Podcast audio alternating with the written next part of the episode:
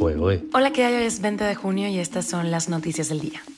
Esto es Cuba a Diario, el podcast de Diario de Cuba con las últimas noticias para los que se van conectando.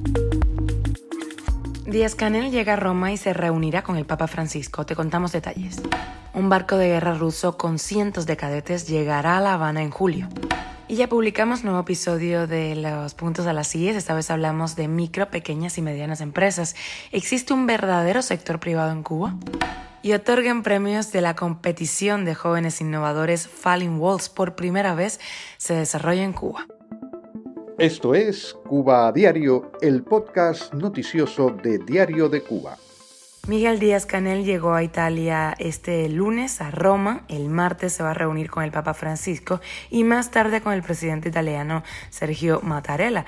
La cuenta oficial muestra imágenes de su llegada junto a su esposa Liz Cuesta. El gobernante cubano participará en calidad de presidente del grupo de los 77 más China en la cumbre para un nuevo pacto financiero mundial que se va a celebrar en París, en Francia. Cuba a diario. Y el buque militar ruso Perekop visitará La Habana entre el 11 y el 14 de julio, o sea, del próximo mes. Esto fue anunciado en el final de la visita que realiza en ese país el primer ministro del régimen de la isla, Manuel Marrero. El comando principal de la Armada rusa celebrará en julio eventos culturales y empresariales en Cuba relacionados con la entrada de este buque eh, de escuela con carga humanitaria a bordo. Esta sería la primera visita a Cuba del buque de entrenamiento de la flota báltico mm, Perekop, que suele navegar con tripulación de más de 500 cadetes de dos universidades militares eh, navales en San Petersburgo.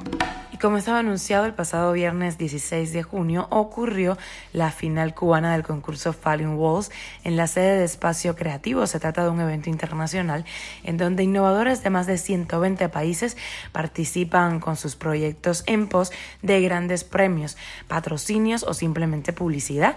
El ganador de cada país recibe un puesto para la gran final que ocurrirá el 9 de noviembre en Berlín, día en que se celebra la caída del muro de Berlín.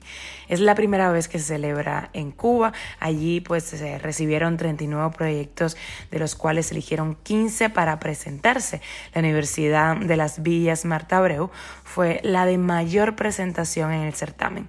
El primer lugar recayó en el ingeniero Lemar Hurtado, dueño y CEO de una micropyme que se llama Nufor, que quiere contribuir a la agricultura sostenible con sistemas de producción que incluyen el uso de la automatización y originales materias primas, un proyecto que ha sido respaldado por la iniciativa en Cuba de la Universidad de La Habana y el Parque Tecnológico de La Habana, ubicado en la Universidad de Ciencias Informáticas. Cuba a diario. Y ya tenemos un nuevo episodio de Los Puntos a las CIE. Si quieres verlo completo, está en la página de Diario de Cuba y también en nuestro canal de YouTube de DCTV. Esta vez hablamos de micro, pequeñas y medianas empresas y nos preguntamos si existe un verdadero sector privado en Cuba. Eh, como invitados estuvieron Saily González eh, Velázquez, activista y emprendedora, y también el CEO de Habana Consulting Group, Emilio Morales. Aquí te dejamos un pedacito de lo que hablamos con ellos. MyPymes no es más que una ruta que ha usado el gobierno para convertir empresas estatales en empresas privadas, manejadas por ellos. No vamos a decir que todos los emprendedores que tienen MyPymes son eh, del gobierno son taferros. Eso es incierto. Pero las más importantes sí lo son. Las que controlan la mayor cantidad de, de, de, de estas importaciones sí lo son. La única forma en que la sociedad cubana se puede beneficiar de las MIPIMES es que estas MIPIMES se enfoquen en la producción. Y esas MIPIMES no se van a enfocar en la producción, porque es mucho más fácil. Yo siempre digo, a mí, a mí me resulta más fácil comprar un jabón en Panamá en dos pesos, venir y vendértelo a ti en siete pesos que producir jabón. Me resulta más fácil comprar un poco de azúcar en Panamá y vendértelo a ti por, no sé, cuatro veces lo que se me ocurra a mí, porque realmente la escasez en Cuba es tan grande que en lo que yo te lo venda, tú me lo vas a comprar. Porque básicamente se o sea, todos los últimos años se han dedicado a fomentar la cultura de la reventa a base de escasez, a base de exclusiones y también a base de falta de libertad.